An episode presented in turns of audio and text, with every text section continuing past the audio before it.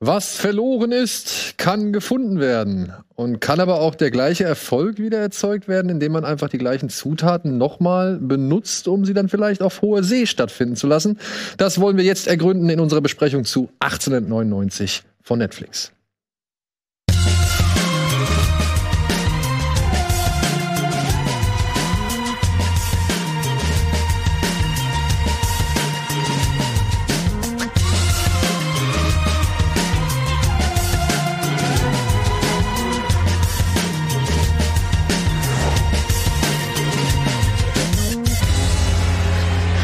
Oh, hier gehen schon die heißen Diskussionen los.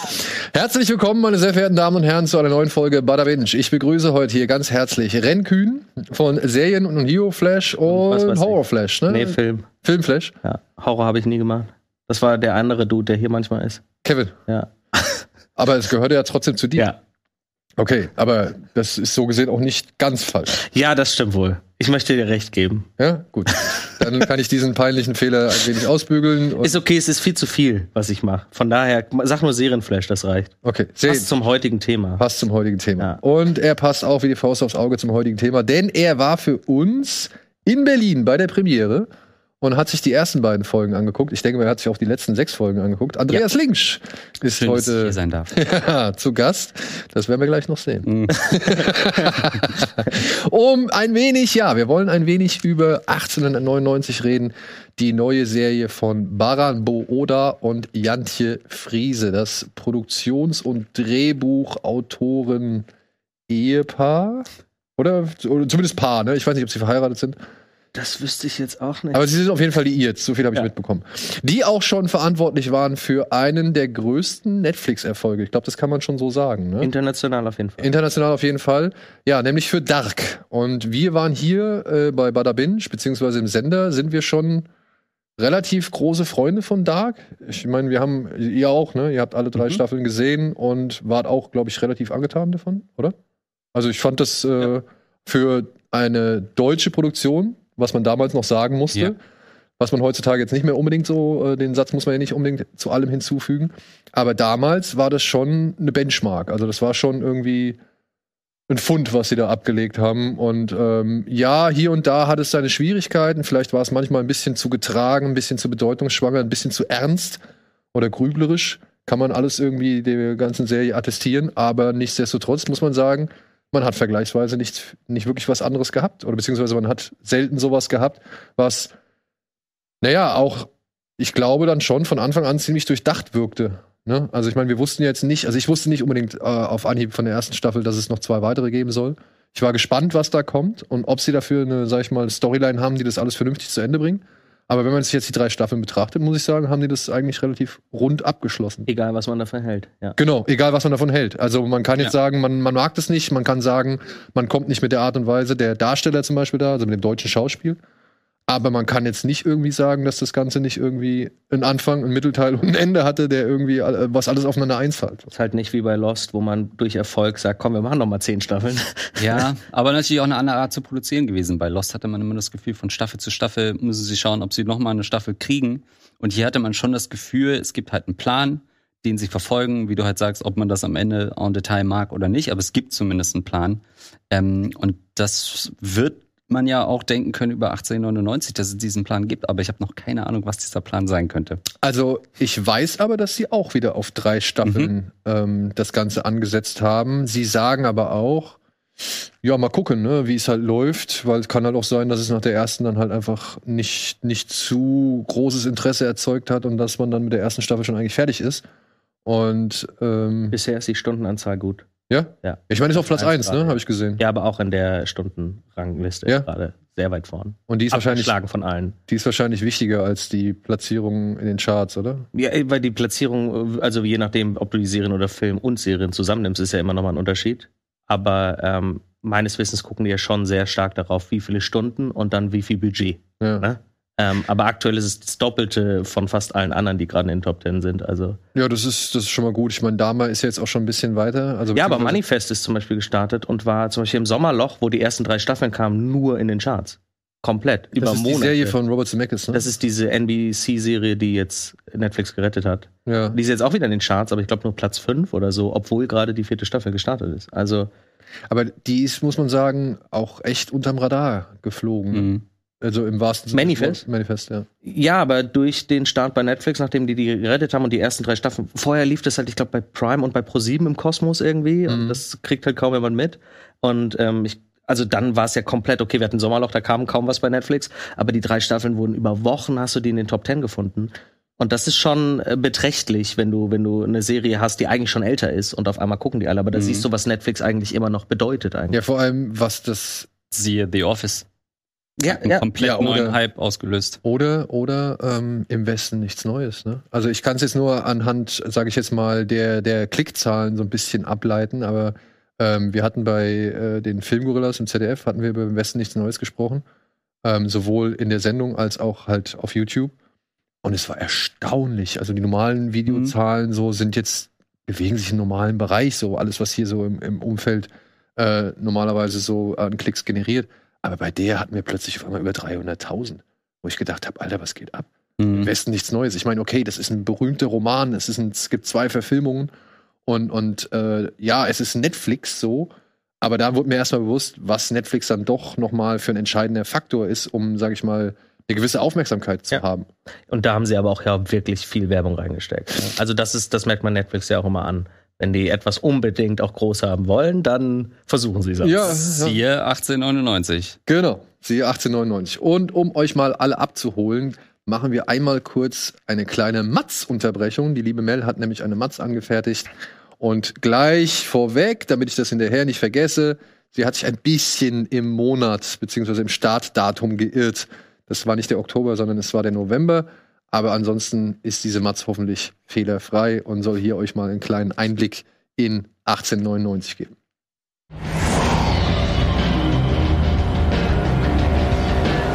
Am 19. Oktober des titelgebenden Jahres 1899 ist das Dampfschiff Kerberos auf dem Weg von London nach New York, als es ein Telegramm mit Koordinaten der seit vier Monaten verschwundenen Prometheus erreicht.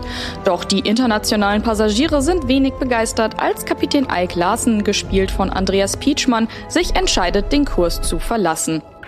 Als dann ein mysteriöser Todesfall auf den anderen folgt, sind sie sich trotz Sprachbarrieren einig, dass ein Verantwortlicher gefunden werden muss. Da kommt der einzige Überlebende des Geisterschiffs gerade recht. Doch nach und nach erfahren wir, dass sie selbst keine Unschuldigen zu sein scheinen, auch wenn sie das gerne vergessen würden. Werden sie ihren American Dream am Zielhafen leben können oder nie aus diesem Albtraum erwachen?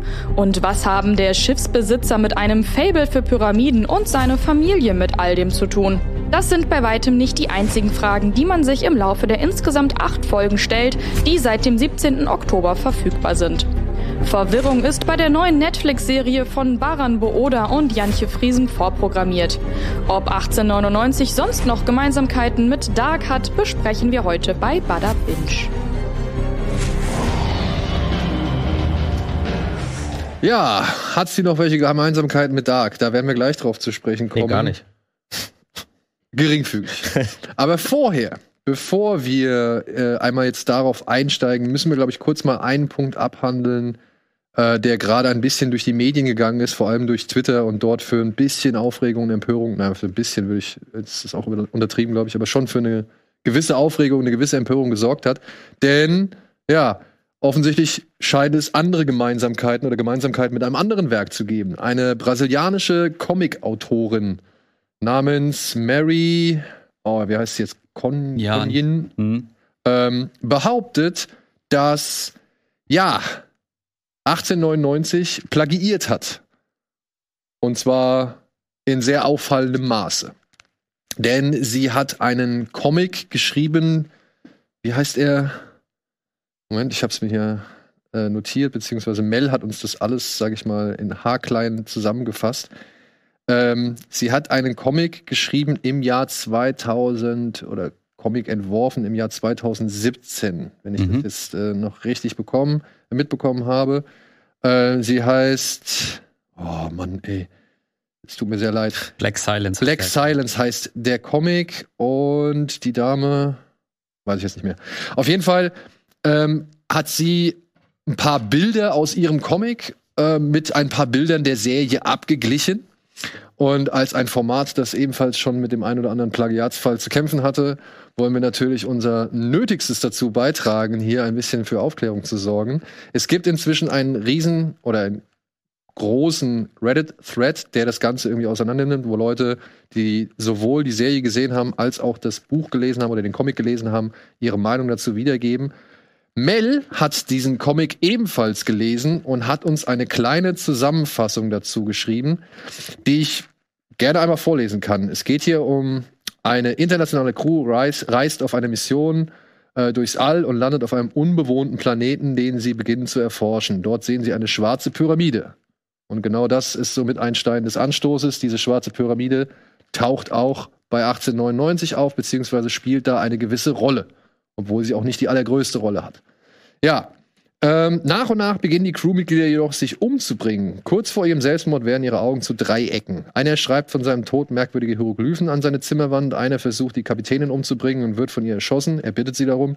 Gegen Ende erfährt man, dass es eine unbekannte Entität gibt, die They genannt wird, die sie zum Selbstmord verleiten. Was genau They ist, wird nicht erklärt. Nur die Kapitänin überlebt und verlässt den Planeten, betritt eine Kryokapsel, um während des Fluges zu schlafen. Ende. Ja, und jetzt wurden dann von der Autorin ähm, unter anderem diese Bilder miteinander verglichen, wo man einzelne Protagonisten aus 1899 sieht mit Dreiecken in ihren Augen und die dann halt gegenübergestellt mit dem, was sie gezeichnet oder beziehungsweise geschrieben hat. Jetzt sind diese Bilder hier aber tatsächlich nur Promomaterial. Es taucht nicht einmal in der Serie auf, dass die Figuren Dreiecke in den Augen haben. Dreiecke sind überall in der Serie. Auf den Teppichen, an den Wänden, tätowiert, Ohrschmuck, auf Kimonos und was weiß ich so. Aber es gibt kein Auge mit einer dreieckigen Pupille. Also hier hat man einfach nur das Werbematerial von Netflix genommen, was Netflix meiner Ansicht nach schon eigentlich zwangsläufig richtig gemacht hat, beziehungsweise ich verstehe die Beweggründe von Netflix, die mhm. Dreiecke in die Augen zu setzen für Promomaterial, weil es hat was damit zu tun. Die Pyramide ist nun mal halt ein Bestandteil dieser Serie. Aber es ist nicht so, dass Figuren im Laufe dieser Serie irgendwann dreieckige Pupillen entwickeln. So. Und sie hat ja anscheinend die Dreiecke nach oben wie die Pyramide. Und diese Dreiecke haben im Grunde somit gar nichts mit der Pyramide zu tun, weil das ist das Symbol, was ja für Erde steht, welches in der Serie thematisiert wird. Ja. Naja, und ja, es gibt diese Pyramide. Ja, Leute bringen sich um, aber die Gründe sind unterschiedlich, warum sich Leute umbringen, beziehungsweise warum Leute einfach auch mal eben kurz umfallen oder irgendwie, weiß nicht, aus der Serie geklingt werden. Sagen wir es mal so. Ja, das ist halt ich glaube, das Problem ist doch, das ist auch ja in der Musik so, man inspiriert sich überall. Und für, also ich habe mich noch nicht extrem damit beschäftigt, aber für mich ist es, dann müsstest du Star Wars auch komplett auseinandernehmen, wo Star Wars sich alles Dinge hergeklaut hat, mhm. ähm, was man heute in teilweise Werken, lass es sein Valyrian oder Dune sieht, die dann, äh, wo dann gesagt wird, hey, das ist alles aus Star Wars. Nee, andersrum. Ja. Star Wars hat sich da inspirieren lassen. Und Inspiration und Klauen ist halt immer so eine Sache. Vielleicht haben die, hat Janche Friese irgendwann mit diesen Comic gelesen. Das kann ja durchaus sein und fand halt ein paar Elemente gut. Aber wie du ja gerade auch erwähnt hast, die Stories sind schon anders und natürlich gibt es Ähnlichkeiten. So. Aber ist das deswegen geklaut? Genau. Die Frage ist, und vor allem, muss man dann gleich eine böse Absicht unterstellen. Ja. Weil Plagiat bedeutet ja eine vorsätzliche, eine vorsätzliche Kopie, ein vorsätzliches Abkupfern. Es geht halt Und, um Geld verdienen am Ende. Ähm, wenn ich jetzt, man kann auf Rotten Tomatoes zum Beispiel, gibt es ein Interview mit Baran Booda und Jantje Friese, wo man zum Beispiel erfährt, dass ja, die Idee zu 1899 nach der ersten oder während der ersten Staffel von Dark entstanden ist. Die hatten nach der, ich glaube, nach der ersten Staffel von Dark hatten sie diese Idee mhm. und haben halt gedacht, gucken wir jetzt erstmal, wie, mit, wie Dark weiterläuft, aber das wäre etwas, was wir als nächstes machen wollen. Das war 2018. So, die Dame war in, wenn ich es Maria, jetzt habe ich es eben noch gehabt, ähm, Kanyin oder kan, kan, mhm. Kanin, Kanin, ich, ich, ich, weiß nicht, wie man es ausspricht, C-A-G-N-I-N. Ähm, die war 2017, wenn ich es verstanden habe, in Europa, um diesen Comic äh, mhm. zu zeichnen oder vorzustellen. Und ja, die Idee für 1899 soll 2018 entstanden sein. Hey, Vielleicht hat sie den Comic gelesen. Vielleicht hat sie gesehen, oh, guck mal hier, diese schwarze Pyramide, das ist eine geile Idee, die will ich jetzt mal äh, auch mal irgendwie verwenden. Aber jetzt mal ehrlich, dann müssten wir halt auch, oder dann müsste sich Frau Kanin ähm, ja auch an The Void zum Beispiel wenden oder an Dead Space oder an diverse andere, sag ich mal, Werke. Und ich sag mal so, wenn, ich glaube, es war auch ein Streitpunkt, war äh, eines der Endbilder, wenn man sieht, wie die Dame in der Kryokammer irgendwie liegt.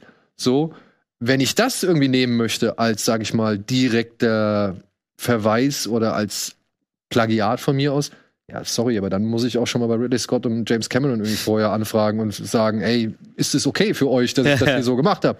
Weil, also, ich, ich will nicht abstreiten, dass es gewisse Parallelen gibt. Und ich möchte aber jetzt momentan, Herr Booda hat sich auch schon bei DWDL, das hattest du heute Morgen schon mal rumgeschickt, hat er sich auch geäußert und hat gemeint, nein, das machen wir nicht. Also mhm. das wäre ja eigentlich blöd, so wenn wir das, das Werk anderer Künstler irgendwie missbrauchen würden. Damit würden wir uns vor allem selbst schaden. Und ja, sind wir ehrlich, 50 Millionen Euro, glaube ich, waren es, ne? 50 Millionen Euro hat die Serie gekostet. Gefährden. So, also mhm. das ist ja, ist einfach, ist ja eigentlich ist ja doof.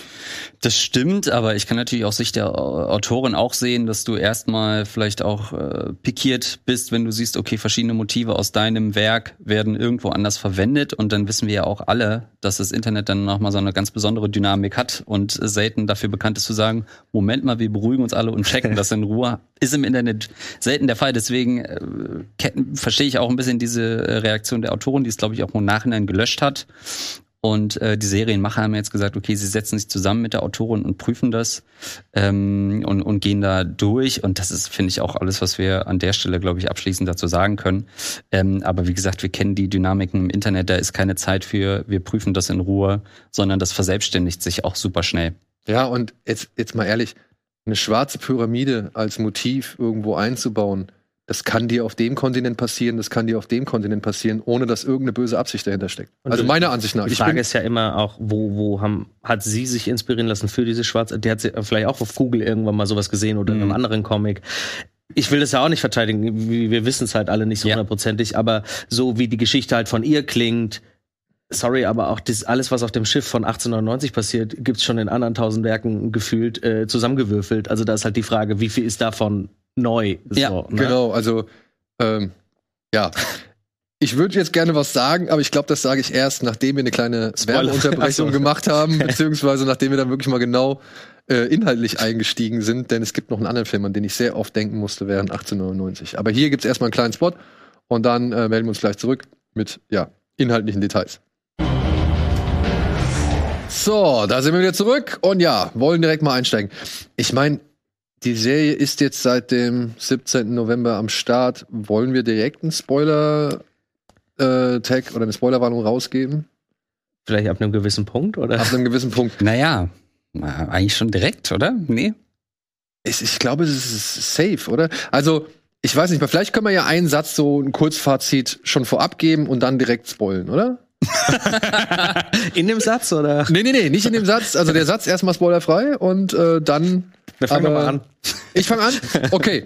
Ähm, mir hat 1899 ganz gut gefallen. Man erkennt die Handschrift der Darkmacher, beziehungsweise man merkt, dass es die Leute von Dark sind, weil gewisse Einzelteile oder Zutaten dann doch vertraut wirken. Das geht los bei den Darstellern, geht über, sag ich mal, die Gestaltung, Bild und Ton, so was Musik angeht oder was halt auch die Ausleuchtung angeht, was das braune, geerdete, graubraune ähm, Setting angeht, also so die ganze Farbgebung.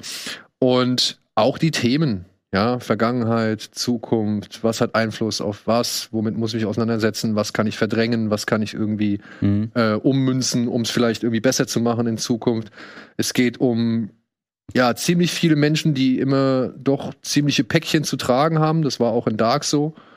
Und dann kommen halt diese, sag ich mal, Elemente hinzu, wie irgendwelche Tunnel oder irgendwelche Apparaturen und so weiter und so fort, die alle irgendwie schon an Dark denken lassen oder zumindest sich so also ein bisschen wie Dark anfühlen, aber alles in allem behält sich das eine gewisse Eigenständigkeit bei, die ich mochte, aber ich fand es halt ein bisschen schade, dass äh, gewisse Mysterien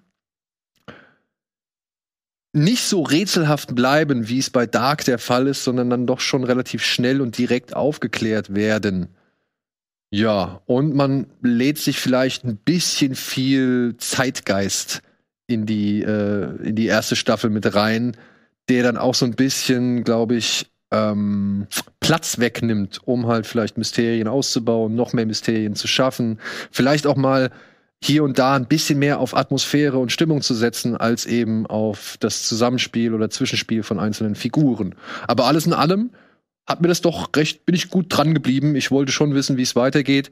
Ich muss nur sagen, nach hinten raus ähm, hat sich das Interesse mit jedem weiteren Satz, der so ein bisschen aufklärend ist, äh, auch verflüssigt, im wahrsten Sinne des Wortes. Aber äh, ich weiß nicht, gegen Ende fand ich dann alles, je mehr ich wusste und je mehr ich irgendwie mir zusammengesetzt habe, fand ich es nicht mehr ganz so mysteriös oder spannend, wie es vielleicht hätte sein können, wenn sie noch ein paar Sachen im Unklaren gelassen hätten.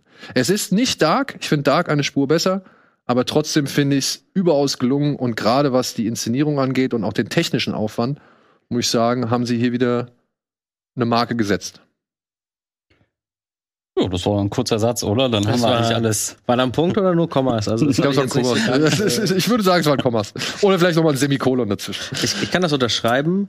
Ich finde, ich glaube, es war zu viel Cast, ähm, also den man schon ein bisschen durchleuchten wollte. Ich weiß nicht, ob das vielleicht für spätere Staffeln wichtig mhm. wird. Es gab ja auch da so ein paar Beziehungsdinge, die da entstanden sind, wo man, die am Ende aber nicht so wirklich wichtig waren. Jedenfalls jetzt für die erste Staffel, wo ich mich frage, okay, was hat es mit diesen Leuten noch auf sich? Ähm, und was, was natürlich so die Qualität der Serie angeht, ich komme teilweise mit den LED-Wänden nicht klar diesen neuen LED-Walls statt Greenscreen, wenn die oben auf dem Deck sind. Ich finde, da fehlt mir noch so die Tiefe in diesen hm. Bildern. Das habe ich aber grundsätzlich, wenn diese Aufnahmen auch bei anderen Produktionen benutzt werden. Ähm, zum Beispiel bei Mandalorian hatte ich das äh, Gefühl immer sofort. Ähm, aber ja, ich würde auch sagen, aktueller Stand, ich finde Dark besser. Aber Dark hat auch drei Staffeln äh, bisher schon äh, Vorteil und äh, mal abwarten. Genau. Ja, es ist super schwer. Wir haben eben auch kurz geredet, ob wie wir die einfach finden, die Serie. Finden wir sie gut oder nicht? Ich glaube, es ist sehr gemischt bei mir. Ich musste mich zum Ende hin ein bisschen durchquälen, muss ich leider sagen. Ja, aber das, das kann ich nachvollziehen. Weil, also ja, einige Mysterien werden sehr lange aufgeschoben, finde ich. So vier Folgen äh, haben wir sehr wenig Reveal-Momente. Äh, Gerade bezüglich des Kindes dachte ich so, jetzt rede halt, sag halt mal irgendwas. Mach's Maul auf! Wirklich? Und ich dachte, Moment, 1899 kann man noch ein bisschen äh, Forscher sein. Ähm, und dann kommen ja aber so die Twists und Reveals Schlag auf Schlag. Ähm, und dann hat es schon bei jedem zweiten Twist dachte ich, oh, okay, spannend, wo gehen sie jetzt in die Richtung? Und das wurde aber ja zum Ende gar nicht mehr so richtig eingelöst. Und ähm, auch dieser Wandel in den Protagonisten fand ich als Stilmittel ganz interessant. Ähm, aber gerade vom Captain bringst du ja in der zweiten Hälfte der ersten Staffel fast gar nichts mehr so richtig. Du, am Anfang denkst du, oh, er ist der Typ, äh, ne, ich, ich will mit ihm diese Reise gehen und, und da hast du ja so diese Vibes von, weiß ich nicht, Meuterei auf der Bounty, irgendwie Moby Dick und, und, und hier mhm. äh, Captain Nemo so ein bisschen. Man denkt, es geht in die Richtung. Und irgendwann in Folge 6, 7 habe ich gefragt, wo ist er eigentlich? Weil dann alles so ein bisschen sehr twisted ähm, als Stilmittel spannend, aber ich hatte äh, Schwierigkeiten, so einen Charakter dann zu picken, wo ich sage, oh, diese Reise von der Figur, die interessiert mich jetzt. Ja, das wird.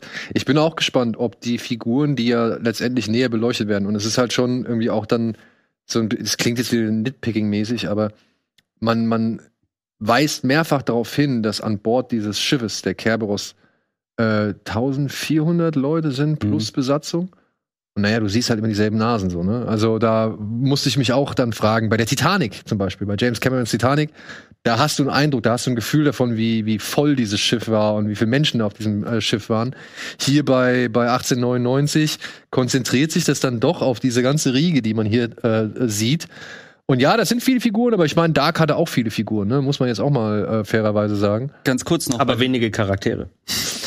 Stimmt. Aber ähm, nicht nur, ich finde nicht nur, also ähm, du siehst nicht nur diese 30 Leute. Ich hatte die ersten Folgen und du hast es gerade gesagt, auch aufgrund dieser Volume, diese äh, Technik mit den Leinwänden, gar kein Gefühl so richtig für das Schiff.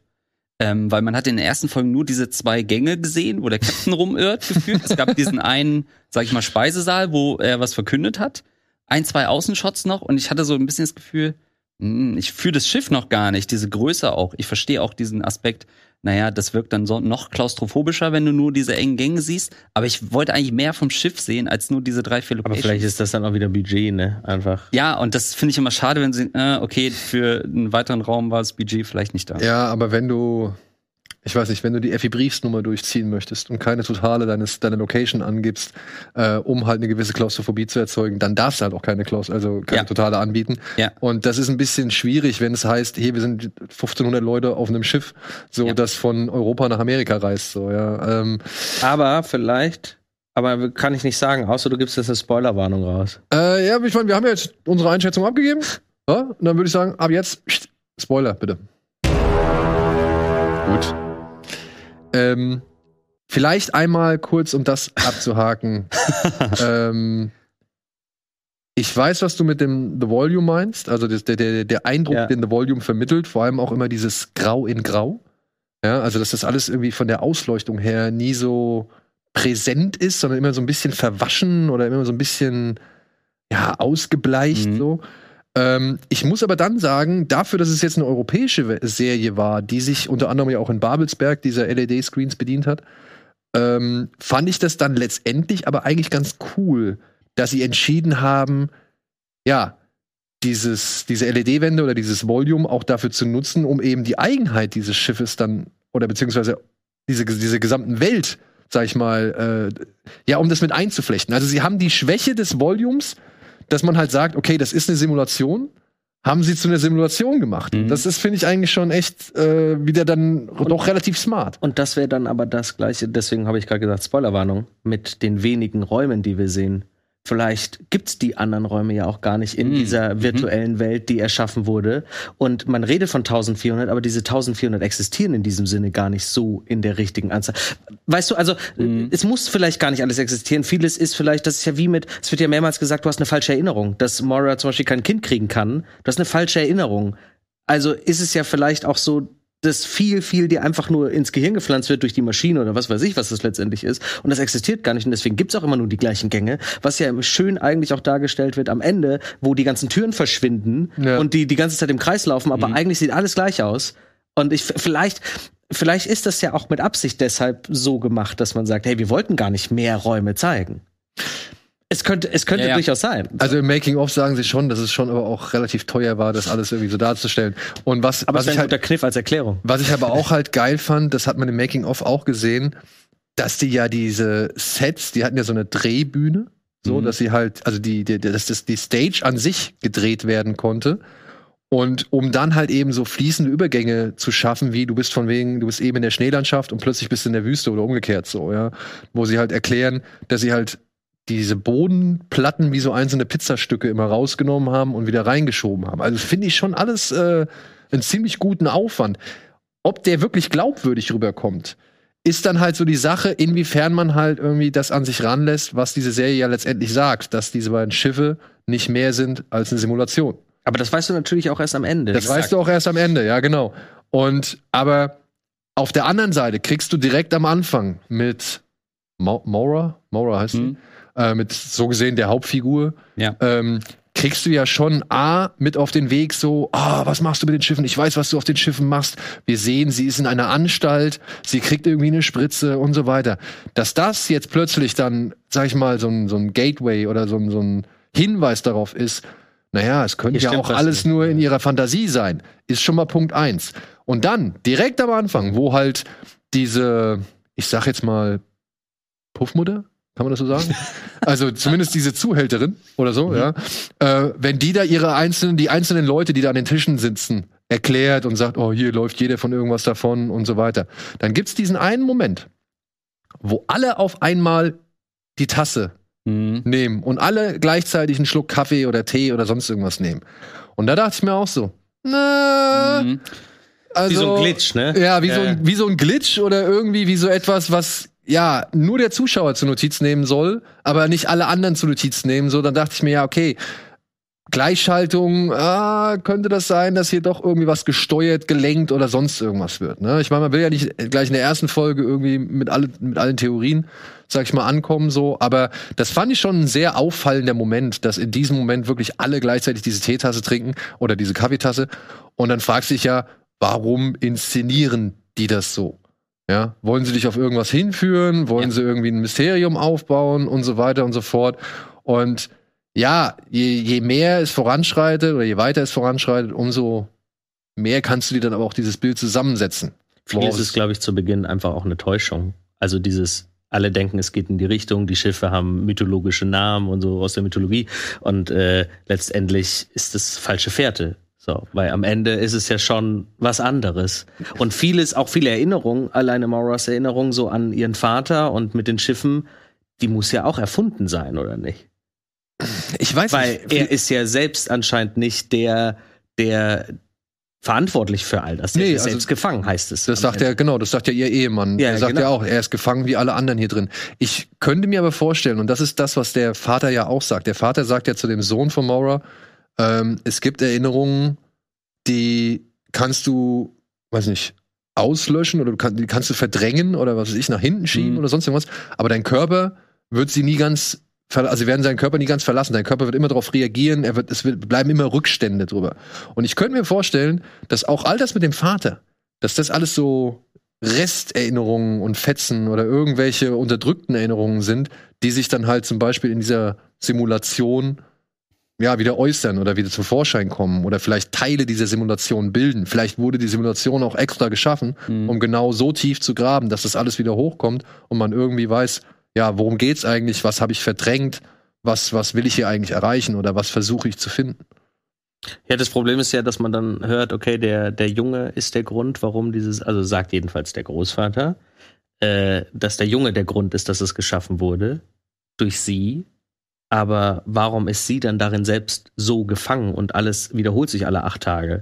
So, also Ja, also ich, ich frage mich halt, wenn sie wirklich auch auf drei Staffeln wieder gehen, warum pressen sie so viel in diese erste Staffel? Ja, ne? Sie hatten so viele andere Momente auch. Allein, dass der Großvater sagt, ich bin ja auch gefangen, wäre für mich schon ein krasses Ende gewesen von der ersten Staffel.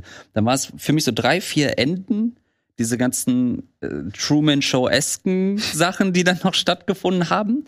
Das wäre ja schon eigentlich krass, als wir überhaupt erfahren haben, hey, da beobachtet das jemand. Und dann geht es immer weiter mit noch mehr Twists und so weiter, ähm, wo ich dachte, okay, das staut sich so, was in der ersten Hälfte der Staffel kaum passiert. Ähm, und äh, ein bisschen kokettieren sie auch mit ihren eigenen Mysterien. Und ich weiß nicht, ob sie in den letzten beiden Folgen nicht auch zu viel wollten. Rein, rein twist-technisch. Ich würde sagen, das ist vielleicht dann doch die ähm, Folge davon, wenn du halt nicht genau weißt, ob du drei Staffeln Mhm. machen kannst oder halt nur eine hast, mit der du irgendwie punkten willst, so, ne? Also ich könnte mir vorstellen, dass da, da musste halt die Entscheidung getroffen werden. Wie viel geben wir jetzt preis? Wie, wie weit gehen wir voran? Wenn es denn irgendwie nicht zu einer Fortsetzung kommen sollte, dann haben wir ja immerhin, sage ich mal, ein gewisses Grundgerüst, dass wir uns zusammensetzen können. Warum? Hm. die am Ende jetzt halt wirklich da sind, wo sie sind, wissen wir natürlich immer noch nicht.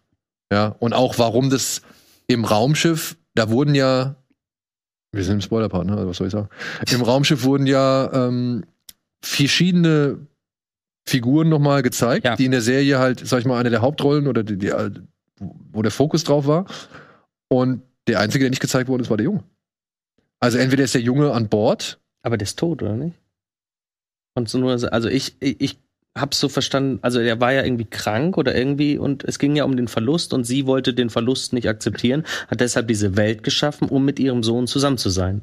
Und sie sagt auch zu ihrem Sohn, in der, also wo der Sohn seine Erinnerung bekommt, sagt sie auch irgendwas mit, mit, man muss manchmal loslassen mit bestimmten Dingen und so, was auch so ein Foreshadowing ja eigentlich war, so darauf, Mhm. dass sie nicht loslassen kann. Und ich habe so verstanden, dass er tot ist und dass diese Welt ja erschaffen wurde, damit sie weiter mit ihrem Sohn zusammen sein kann. Wobei ich am Ende, wo ich dann das Raumschiff gesehen habe, gedacht habe, vielleicht sind das auch alles Leute, die eigentlich Gefängnisinsassen sind, die in Mhm. diesem Raumschiff gefangen sind und deshalb auch alle vor etwas flüchten innerhalb ähm, der, der Serie. Ich glaube nämlich, dass diese Reise, die uns ja in dieser Welt mit dem Schiff gezeigt wird, eigentlich die Reise darstellt, die sie im Weltall vornimmt. Dass sie vielleicht ja sogar ursprünglich mal zu dem Planeten gereist sind, wo diese Pyramide ursprünglich, weißt du, also dass es da irgendwie Zusammenhänge gibt. Warum dieses Raumschiff und warum diese 200 Jahre zurück und so, weißt du? Also, Ja, aber- also da sind ja sehr soll- viele Fragen noch offen. Genau, da sind noch sehr viele Fragen offen. Zum Beispiel auch, warum heißt dann auch das Raumschiff Prometheus? Also warum ist, wird das Raumschiff nach jemandem benannt, der urspr- also der laut griechischer Mythologie ja für die Entstehung der Menschheit mitverantwortlich ist? So. Oder halt das sind vielleicht die letzten Überlebenden der Menschheit, die einen neuen Heimatplaneten suchen im Jahre 2099, weil unsere Welt umweltkatastrophenmäßig im Arsch ist. Und äh, die werden dann halt in einen Gryos-Schlaf artigen ne, versetzt, wie man das auch von zum Beispiel vom Film Passenger kennt, wo man dann ne, dann lange schläft. Und die haben halt eine Technik entwickelt, wo du dann erst einmal, vielleicht war der Vater sogar ursprünglich der Erfinder dieser Technik und die Tochter hat das weitergeführt im Wettkampf mit ihrem Bruder. Und mhm. letztendlich haben die dann halt den Leuten, damit sie halt die, die Reise überstehen, eine Geschichte sozusagen. Die finden sich alle in einer Geschichte wieder. Und die wurde dann aber vielleicht von ihrem Bruder komplett ausgenutzt und die Leute sozusagen in einem Experiment, was ich nach wie vor glaube, dass es immer noch was mit dem Experiment zu tun hat, sozusagen oder vielleicht werden sie auch darauf vorbereitet, lösungsorientierter zu sein, um auf der neuen Welt klarzukommen. Wer weiß.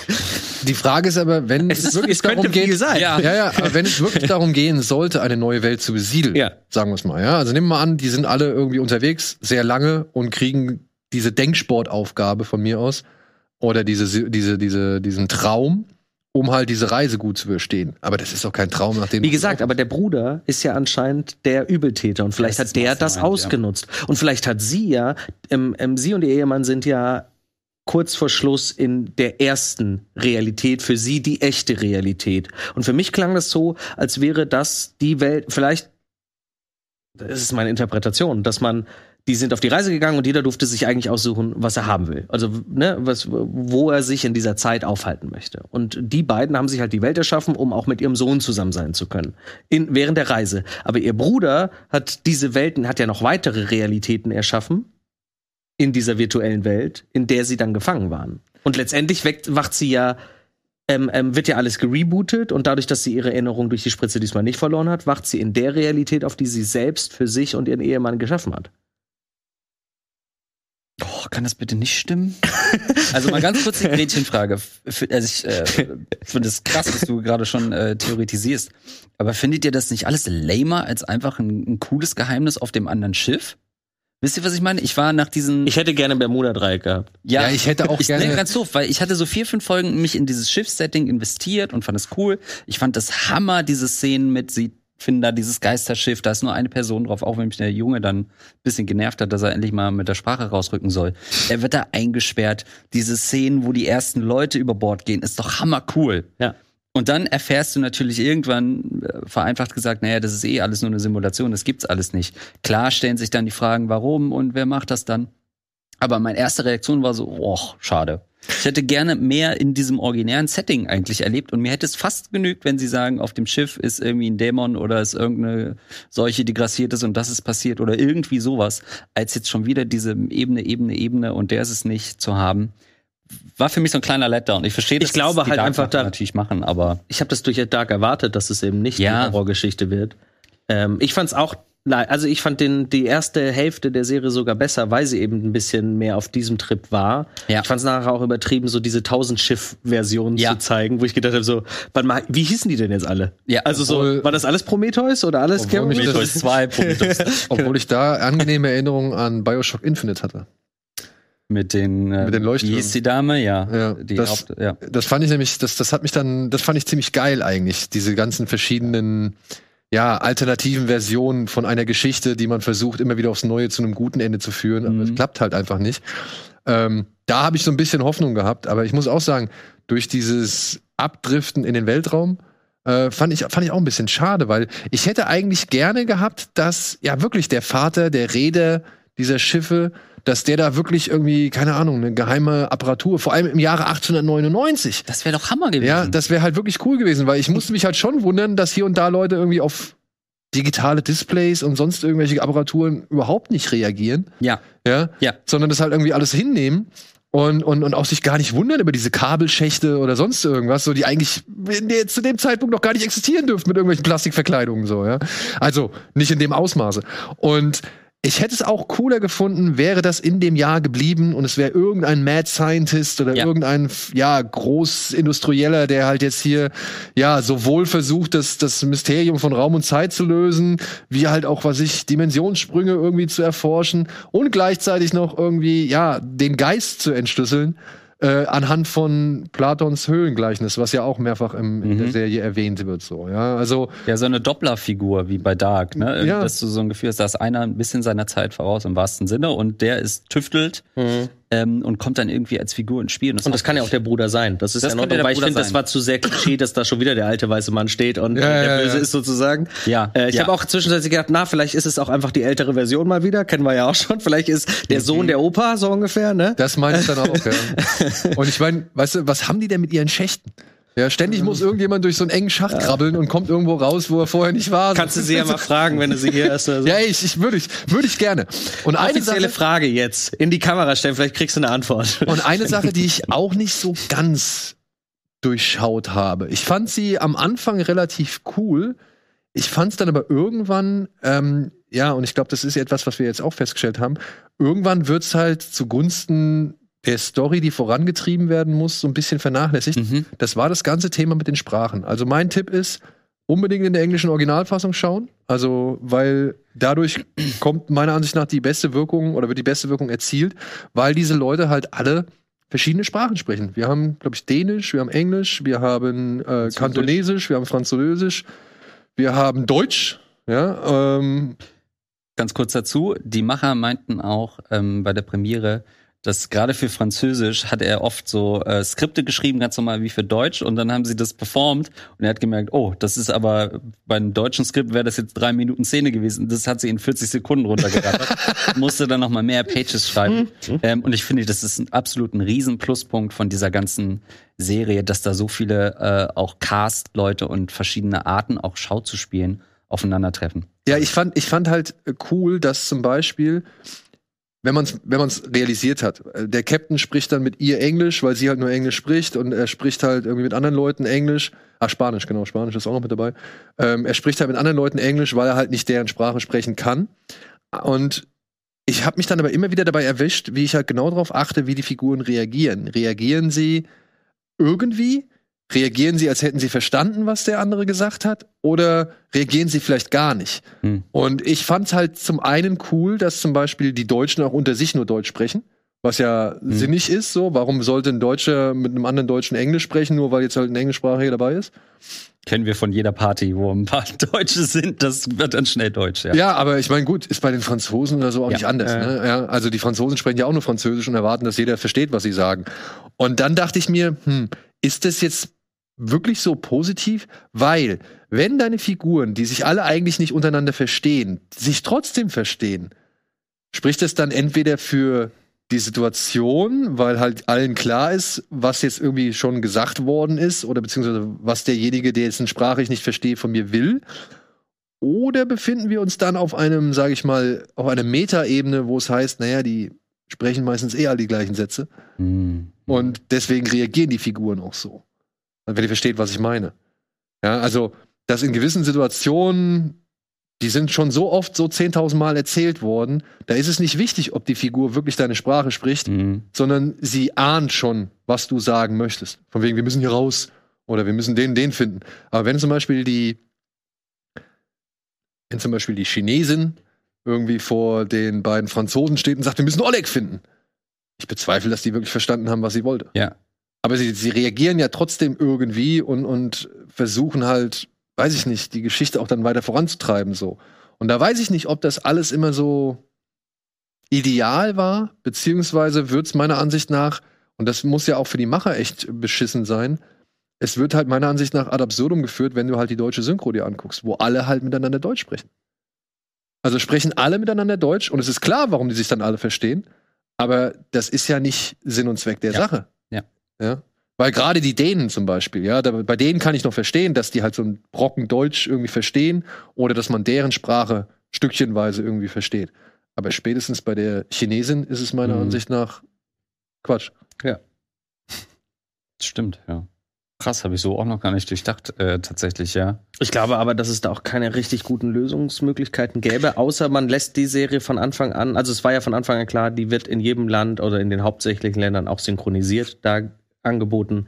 Das kannst du, glaube ich, gar nicht so richtig gestalten. Wenn, dann müsstest du sagen, es gibt die nur im Original. Hm. Und du musst die so gucken, wie sie eigentlich erdacht war, weil dann kannst du genau das Spiel spielen. Wenn du es aber, siehst du ja, wenn du die Deutsche, also ich habe einmal in Deutsch und einmal im Original geschaut und du, du kriegst ja kaum eigentlich was davon mit, von diesen Problematiken. Ja, so, genau. Die sind ja nicht vorhanden. Die sind nicht vorhanden. Aber die, wenn du, wenn du weißt, scheiße, es muss nachher synchronisiert werden, ohne diese Problematik, Ja.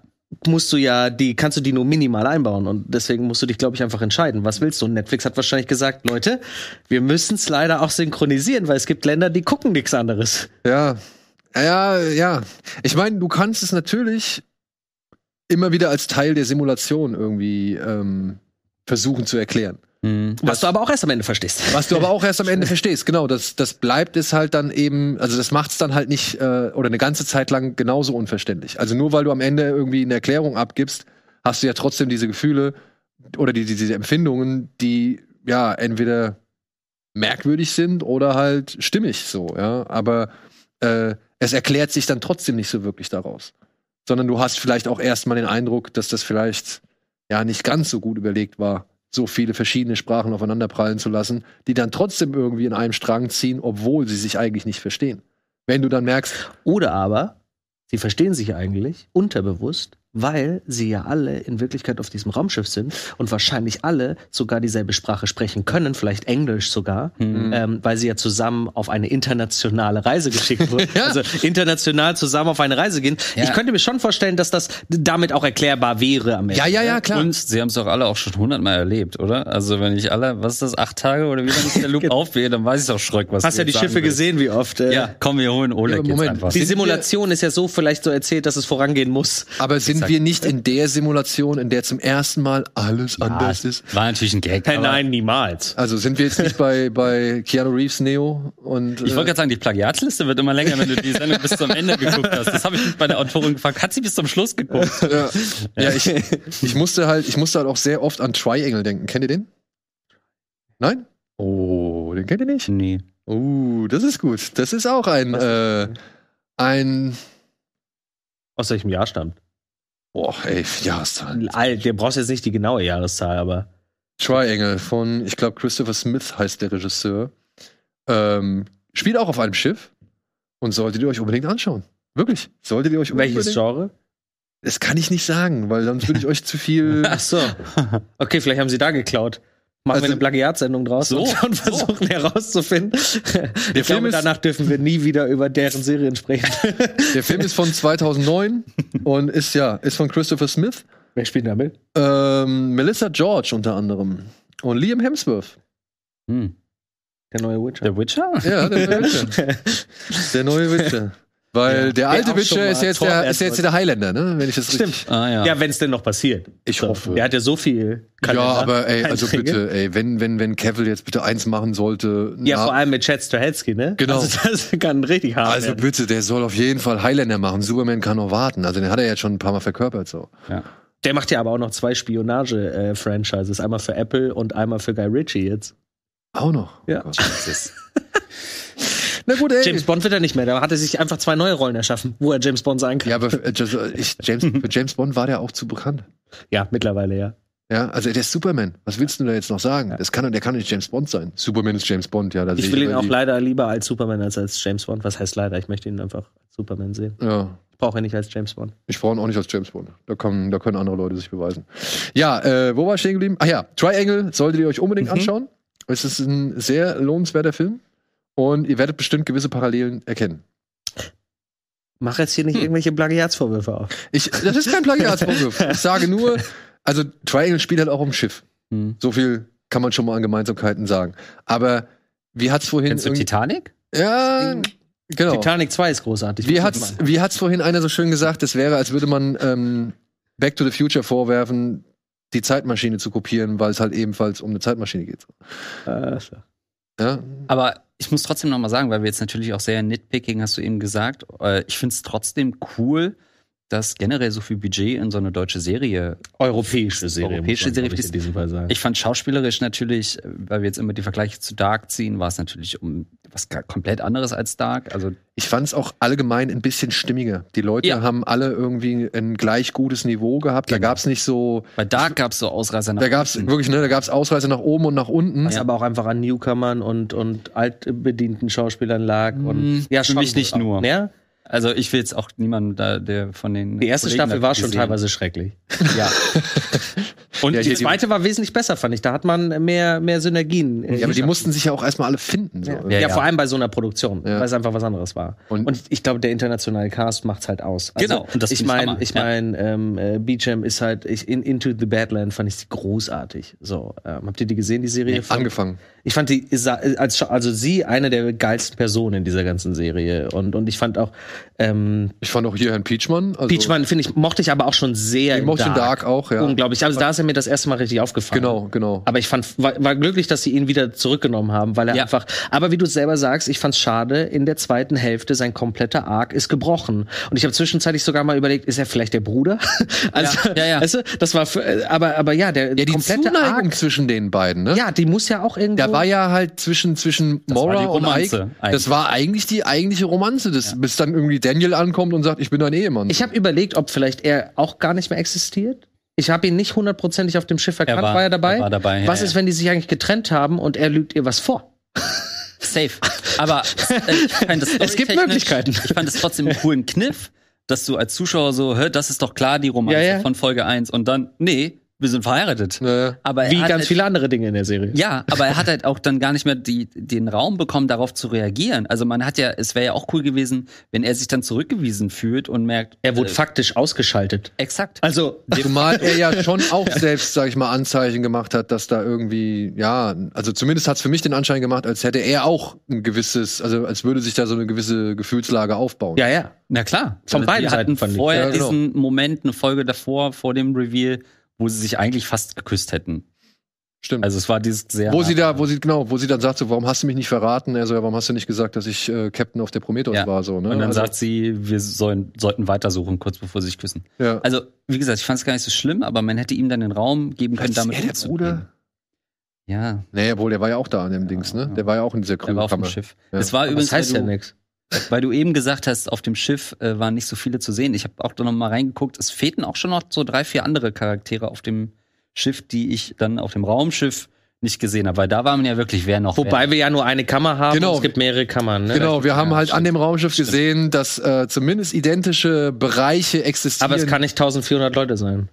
Das, also Ja. wenn die eine Kammer, das, also das fand ich ein bisschen. Haben sie wahrscheinlich auch einfach nur gebaut und geguckt, was passiert. vielleicht, Aber vielleicht sind die ja verteilt auf das Schiff. Also das Schiff war ja schon relativ groß. naja, aber die waren ja anscheinend alle in diesem in diesem Rahmen, der sich dreht, ne? Ja. Ja, aber jeder, der schon mal in einem 10-Bett-Hostel geschlafen hat, weiß, da geht schon noch was rein. Da kann man schon noch ein paar Leute umbringen. 1400?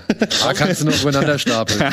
Und wer weiß, wer weiß, ob die alle eben die gleiche, sag ich mal, Simulationsstufe oder die Mhm. gleichen Simulationsanforderungen erfüllen müssen, wie jetzt eben diese paar Protagonisten, die da drin sind. So. Ich meine, mich, mich hat auch gewundert, dass zum Beispiel diese dänische Mutter, die Mutter von Ada Ja. äh, und, und Wesker und so, nee, Cresper, Krest, Cresper, Krester?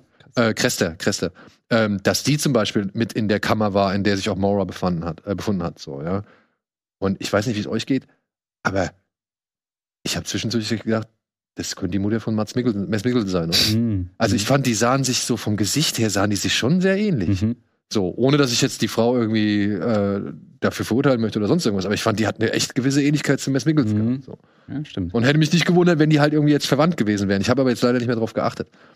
Ähm, ja, ich bin gespannt. Ich hoffe, die Serie ist erfolgreich genug. Ich hoffe, es wird eine weitere Staffel geben, weil die haben ja genug Ideen. Das Und wäre ein großer Bruch auch. Ich meine, mit ihrem Deal bei Netflix, äh, die zweite Serie, die sie raushauen, dann Das nach einer Staffel zu beenden. Das wurde so gepusht, safe. Deswegen nochmal, ich glaube nicht, dass sie in die erste Staffel so viel reingequetscht haben, weil sie nicht wissen, ob es weitergeht. Das hätten sie besser verteilen können.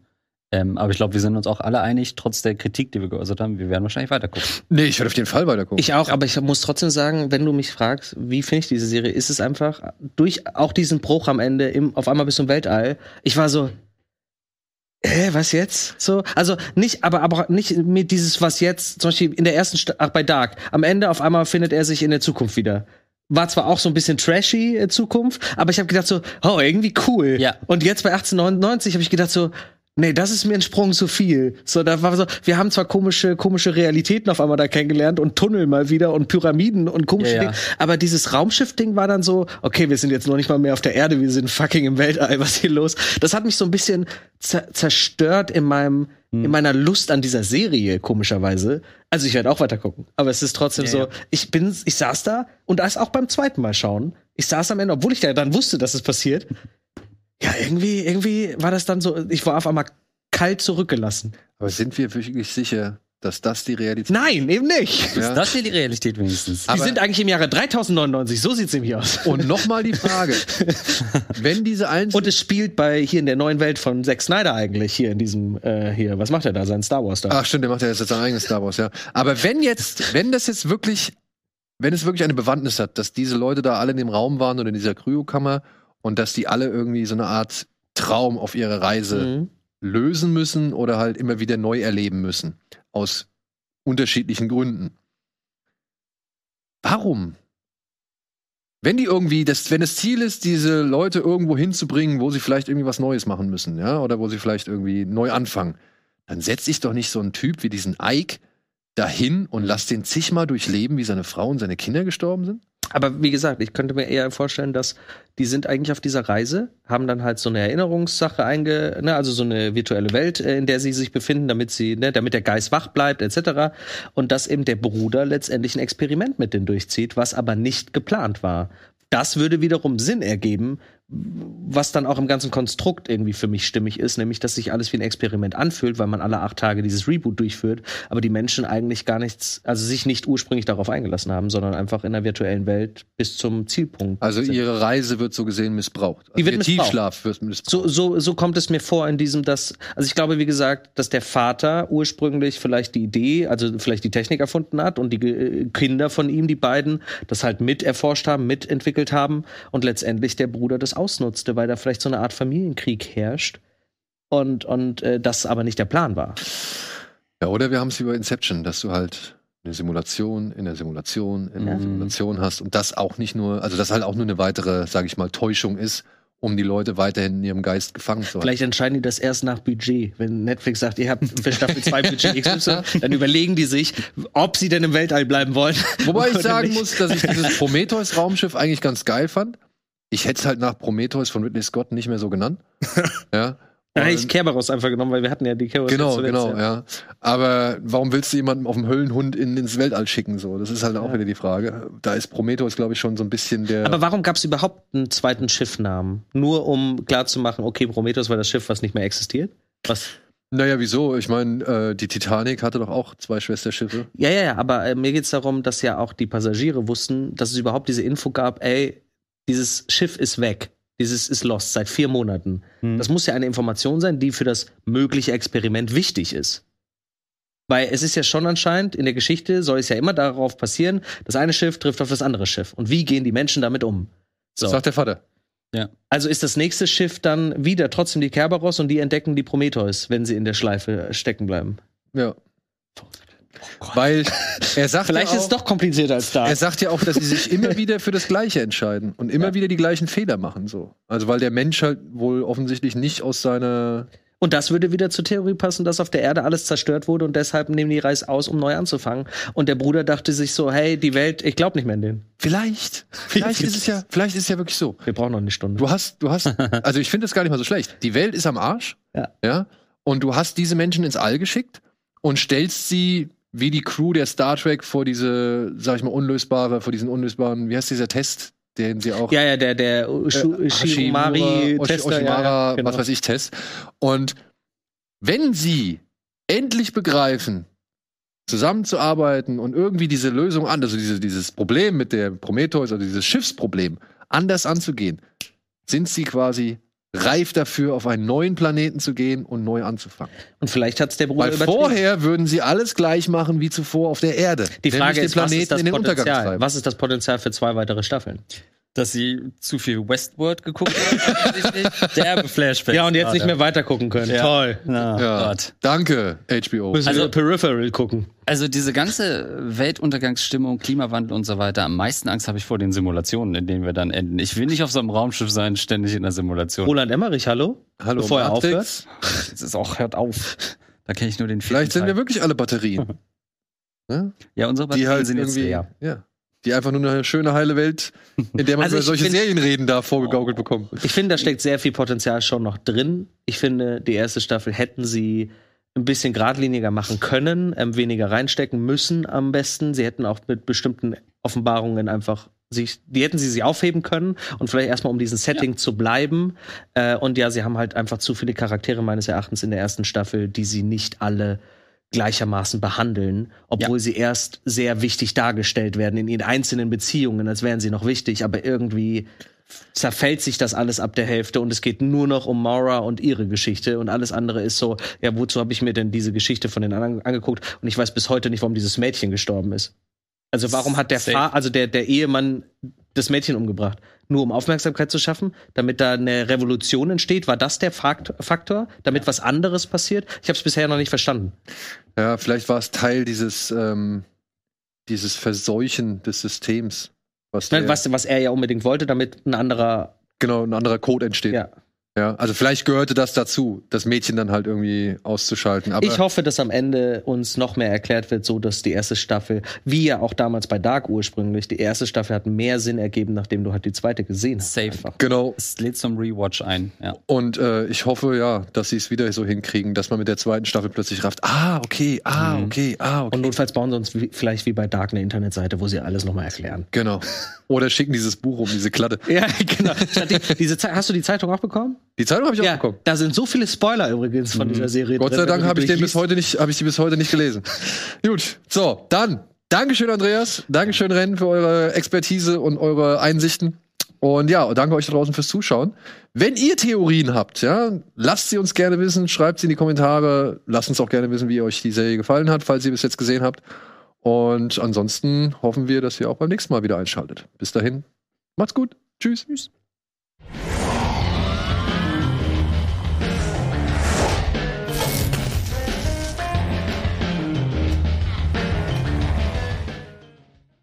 Diese Sendung kannst du als Video schauen und als Podcast hören. Mehr dazu unter rbtv.to slash badabinch.